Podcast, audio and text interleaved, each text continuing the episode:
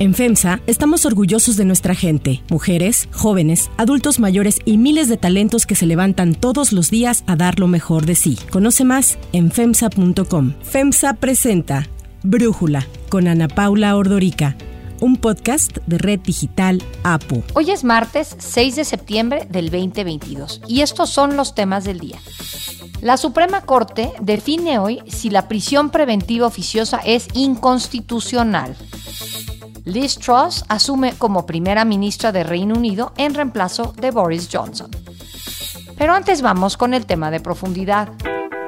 Pese a que en octubre del 2020 casi un 80% de los electores en Chile votaron a favor de cambiar la constitución y hacerlo a través de una convención constitucional, casi dos años más tarde el texto que resultó de ese proceso fue ampliamente rechazado en el plebiscito de salida del proceso constitucional que se llevó a cabo el domingo. Esto significó una primera, rápida y contundente derrota para el presidente chileno Gabriel Boric, quien hizo campaña precisamente apoyando la necesidad de esta nueva constitución. Llamo de corazón a toda la ciudadanía, independiente de la opción que cada uno haya tomado en el plebiscito de hoy, a abordar juntos y unidos la construcción del futuro. Pero, ¿cómo llegó Chile a esta situación? En el 2019 el país estaba bajo el segundo mandato del presidente Sebastián Piñera, quien declaraba que el territorio estaba en el mejor momento gracias a su gobierno. Nuestro país es un verdadero oasis, con una democracia estable, el país está creciendo. Tras estas declaraciones presidenciales alejadas de la realidad, se dio un estallido social con manifestaciones masivas en la capital, en Santiago de Chile. Las inconformidades nacieron con la exigencia de que el costo del transporte público se redujera. Sin embargo, los desacuerdos con el gobierno fueron aumentando hasta que los ciudadanos exigieron renovar su constitución que fue la redactada durante la dictadura de Augusto Pinochet en los 80. A finales del 2019, las manifestaciones no solo fueron en la capital, se extendieron por todo el país y tras la crisis en Chile se creó el Acuerdo por la Paz Social y la nueva constitución como una forma de negociación. El Acuerdo por la Paz Social propuso un plebiscito para abril del 2020 en el que se preguntó a la población si aceptaba o rechazaba una nueva constitución.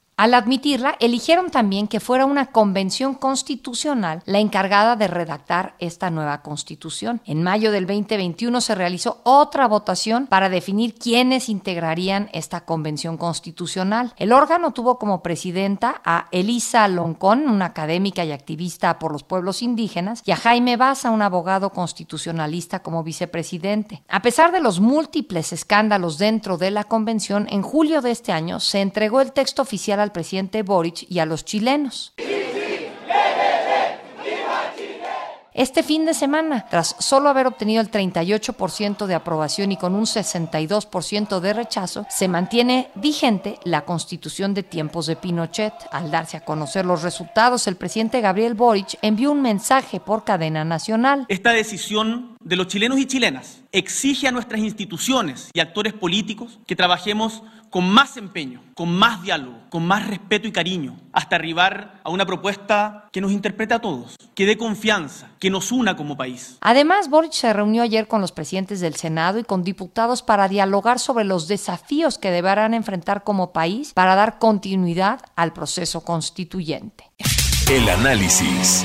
Para profundizar más en el tema, le agradezco a Gabriel Negreto, director del programa de doctorado del Instituto de Ciencias Políticas de la Universidad Católica de Santiago de Chile, platicar con nosotros. Gabriel, a ver, ¿qué proponía esta nueva constitución? Pues mira, Ana Paula, esta constitución producía innovaciones muy importantes con relación a lo que era el sistema constitucional previo, heredado de la constitución de 1980, pero donde se habían incorporado un número importante de reformas durante el periodo democrático que habían cambiado ya bastante la fisonomía de esa constitución. A grandes rasgos, una expansión de derechos muy importante, tanto individuales como de carácter colectivo y grupal, expansión de derechos sociales de todo tipo, incluyendo derechos que hacía tiempo se venían discutiendo en Chile, como el derecho de acceso al agua, la desprivatización del agua, que era un recurso que se usaba y se comercializaba privadamente, la creación de un sistema de pensiones con intervención pública, donde aquí había nada más que un sistema privado previamente, parecido a las AFORES mexicanas, por cierto, son las AFP chilenas, ¿sí? Una reforma al sistema de salud para incrementar la participación del sistema de salud pública entre las opciones que tienen los ciudadanos. En fin, un número importante de derechos sociales que no estaban en la Constitución de 1980 y que tenían una protección muy, muy débil. Todos estos derechos ahora pasan a ser además justiciables, vale decir que pueden ser exigibles en instancia judicial, con protecciones legales, mandatos para su efectividad. También una expansión, una incorporación más bien que expansión, porque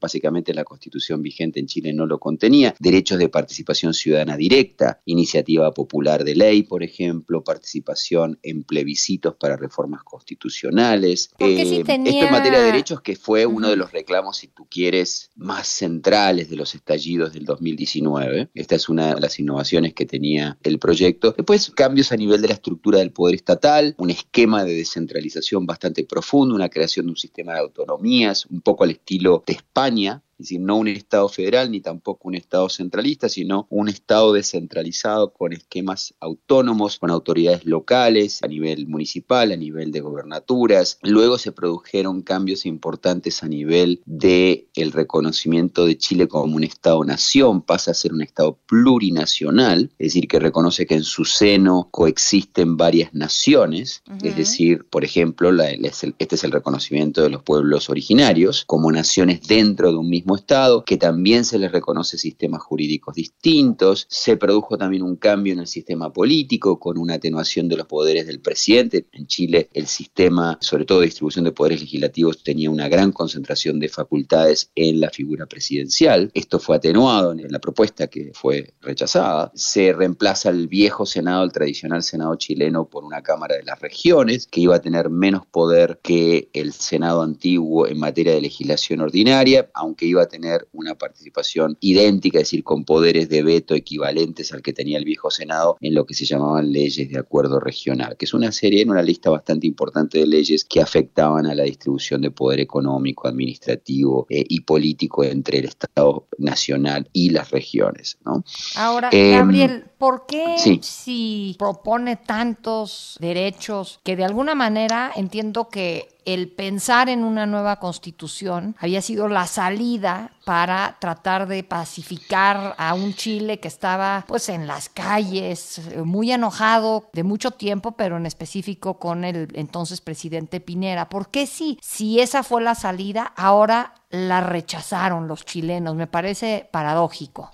Mira, sí, y visto desde afuera yo creo que es la gran pregunta que todo el mundo tiene. ¿Cómo puede ser que una constitución, un proceso de reemplazo constitucional que respondía a los estallidos del 2019, que incluía muchos de estos elementos como los que mencioné, en particular la expansión de derechos y sobre todo derechos sociales, que estaba incluida en esta propuesta y que tuvo un apoyo tan significativo en su momento, 80% prácticamente de lo que fue el voto válido en octubre del 2020, apoyó la creación de una nueva constitución y hoy casi que se invierte el resultado, no totalmente, pero con un triunfo contundente del rechazo, con un 62% sobre un 38% del apruebo. Así que sí, parece realmente algo muy paradojal. Mira, las explicaciones para este resultado son variadas. Yo diría que las dos más importantes tienen que ver con la reacción que tuvo la gente ante el desarrollo del proceso de elaboración de la Constitución. Y esto tuvo que ver con la representación que tuvo la Convención Constitucional electa en mayo del 2021. Fue una convención que por el colapso que tuvo la derecha, la centro derecha y la derecha, los principales partidos que apoyaban en ese momento al gobierno de Piñera, quedaron muy subrepresentados en la convención. También un declive muy importante de eh, los partidos tradicionales de la vieja centroizquierda, la que gobernó el país desde el 90 hasta el 2010, y un incremento notable con una vasta mayoría, una mayoría calificada de independientes, es decir, gente que venía por listas de independientes, que se habilitó su elección poco antes de la elección de 2021, según una reforma electoral que permitió que compitieran los independientes por listas. Estos, estas listas de independientes tuvieron más asientos que más, lograron más escaños en la convención sumado a todos otros, otros independientes que también intervinieron con apoyo de otros grupos políticos que habían competido, tenían más representación que la de los partidos políticos, tradicionales o más recientes. Esto fue un resultado importante que sirve para explicar lo que ocurrió. El segundo resultado es que, fruto del colapso, del pobre desempeño que tuvo la derecha, la Asamblea quedó muy sesgada hacia la izquierda. Entonces fue una convención que tuvo una inclinación muy fuerte a reformas radicales, que no eran necesariamente o no era con la extensión que estaba esperando el votante promedio en Chile. Y ante la falta de partidos y ante la falta de organizaciones cohesivas, el proceso fue muy desprolijo. Fue un proceso con acuerdos, con una visibilidad de conflictos y desacuerdos muy grande, que eso ya empezó a suscitar críticas desde el momento en que se estaban este, produciendo los primeros reportes de informes de las distintas comisiones en distintas áreas de contenido de la Constitución y se fue armando un debate. Aquí también los medios de comunicación influyeron mucho. La campaña por el rechazo desde, yo diría, fines de febrero de este año, que fue cuando empezaron a aparecer los primeros informes de las comisiones, fue muy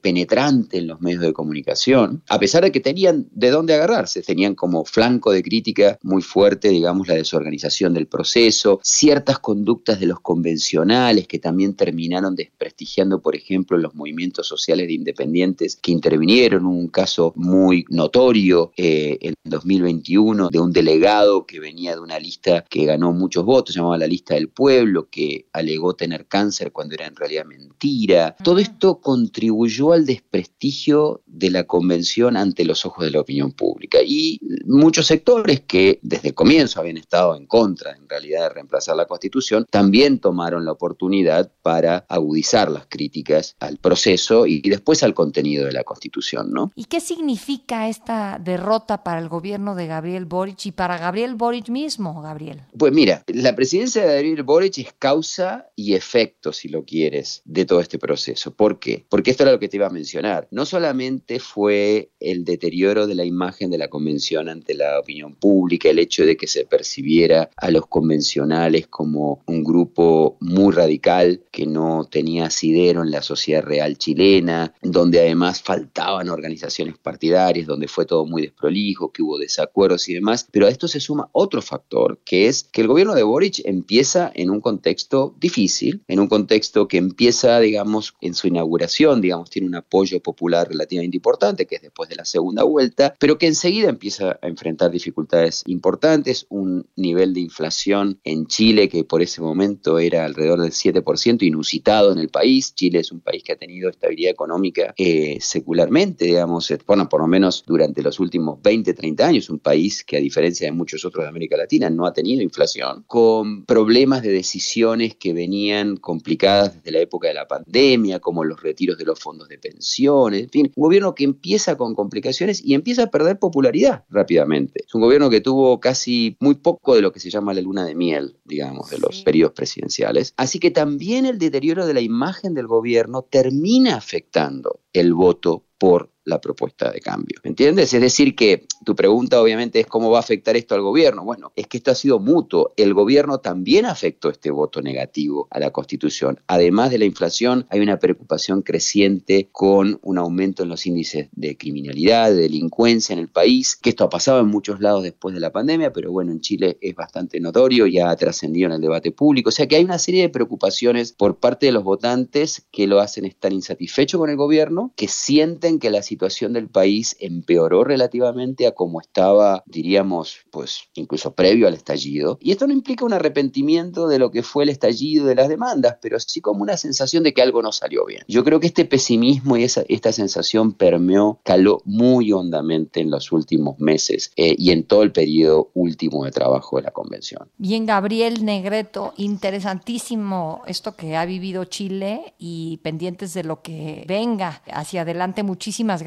por platicar con nosotros. Gracias por la invitación, Ana Paula. Como siempre un gusto.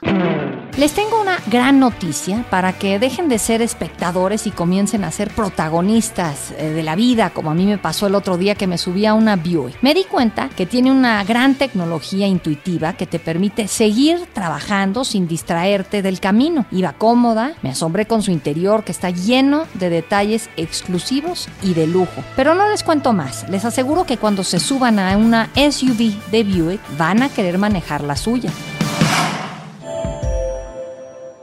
Hay otras noticias para tomar en cuenta. 1. Prisión preventiva oficiosa.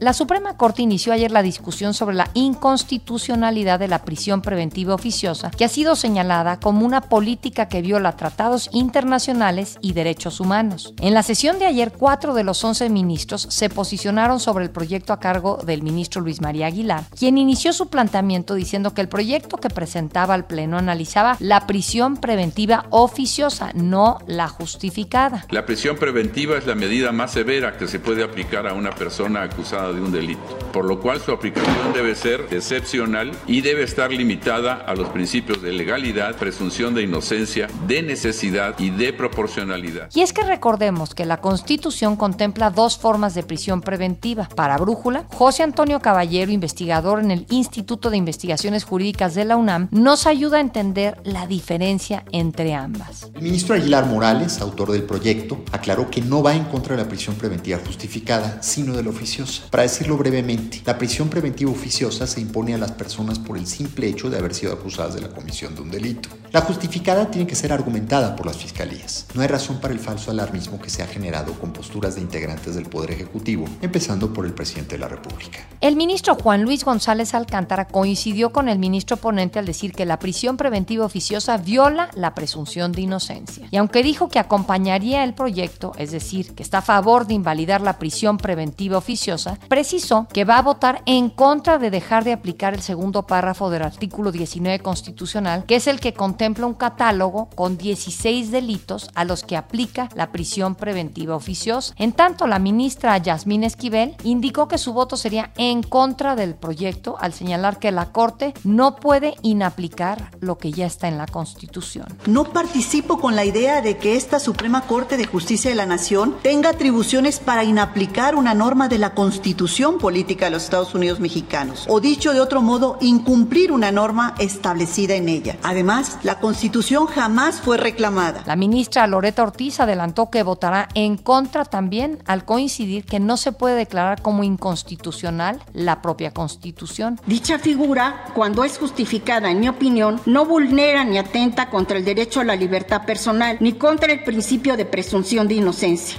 El ministro Alberto Pérez Dayán reconoció que aunque se debe revisar el diseño de la prisión preventiva, es deber del Poder Legislativo hacerlo y no de la Corte, por lo cual anunció que votará en contra del proyecto. No me corresponde entonces asumir una tarea que no se me otorgó. No soy quien para desprender hojas de la Constitución. Tras las participaciones, el ministro presidente Arturo Saldívar levantó la sesión y citó a los ministros para hoy, en donde se conocerá la decisión final de la Corte. Sin embargo, con estas cuatro intervenciones se prevé que no hayan suficientes votos para declarar inconstitucional la prisión preventiva oficiosa, pues el proyecto necesitaba el respaldo de al menos ocho de los once ministros. Para Brújula, Juan Jesús Garza Onofre, profesor investigador del Instituto de Investigaciones Jurídicas de la UNAM, nos da su análisis sobre lo que se ha expresado en la Corte y lo que se espera para hoy. Lo que vimos el día de ayer en la Suprema Corte de Justicia de la Nación, en lo que podría ser uno de los casos más trascendentes de su historia contemporánea, en definitiva fue algo que no esperábamos, porque cuatro participaciones, de cuatro participaciones, tres se pronunciaron por mantener la prisión preventiva oficiosa, es decir, por votar en contra del proyecto del ministro Luis María Aguilar. Particularmente llaman la atención los argumentos de la ministra Yasmín Esquivel, más de corte político,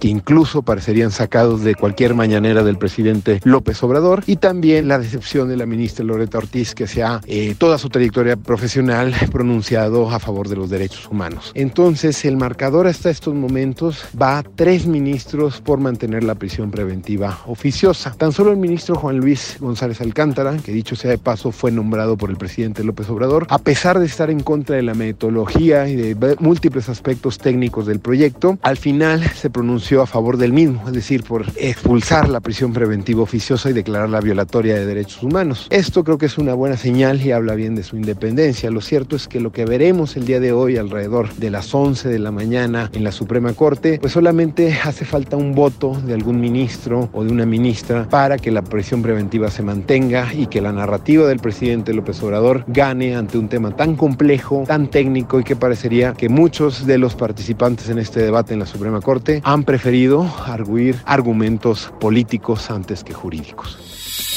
2. Reino Unido y su primera ministra.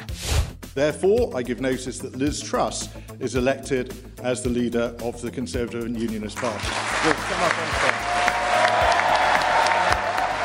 Liz Truss asume hoy como primera ministra de Reino Unido en reemplazo de Boris Johnson, quien hace dos meses se vio orillado a dimitir debido a los múltiples escándalos de su gestión. El Partido Conservador anunció ayer que sus más de 172 mil afiliados eligieron a la taller ministra de Relaciones Exteriores para dirigir a los Tories y con eso tomar las riendas del país. Truss se impuso por 81 mil votos contra 60 mil que recibió el exministro de Finanzas Rishi Sunak, quien también buscaba suceder a Johnson. It's an honor to be elected as leader of the Conservative.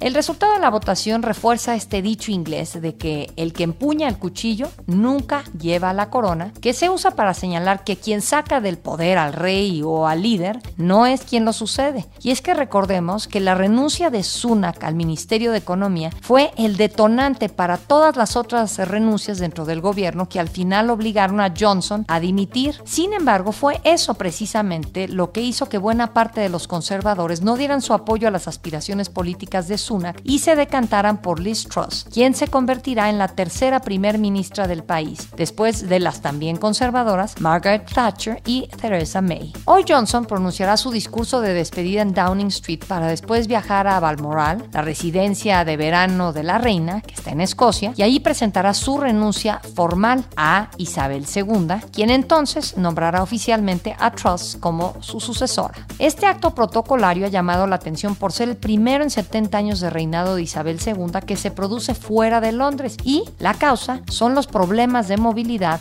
de la reina. Según un sondeo rápido realizado por la firma YouGov, solo uno de cada siete británicos opina que Liz Truss será mejor primera ministra que Boris Johnson, mientras que una cuarta parte de los encuestados considera que será peor. Para cerrar el episodio de hoy los dejaré con Smells Like Teen Spirit de Nirvana.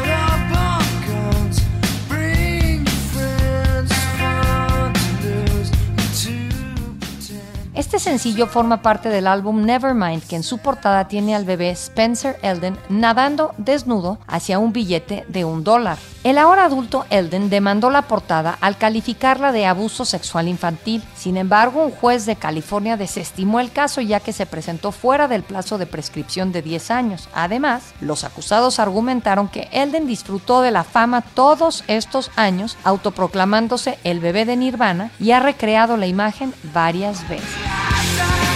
It's a down.